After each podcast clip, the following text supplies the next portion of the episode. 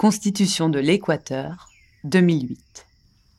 La Constitution de l'Équateur est un texte juridique très important quand on s'intéresse au droit et à l'Anthropocène. La Constitution, c'est le plus haut niveau dans la hiérarchie des normes. Et la Constitution de l'Équateur est la première au monde à considérer la nature dans son entier comme un sujet de droit. Adoptée en 2008, elle consacre ainsi tout un chapitre au droit de la nature, qui devient alors, au même titre que les personnes humaines, titulaire de droits pour elle-même.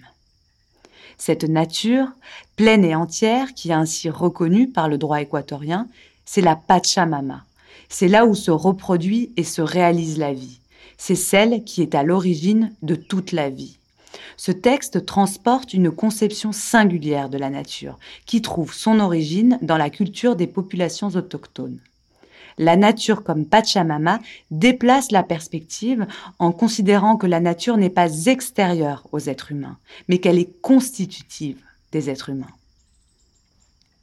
Ce lien particulier entre humain et nature s'incarne dans la notion de buen vivir, le vivre bien, également consacré par le texte constitutionnel.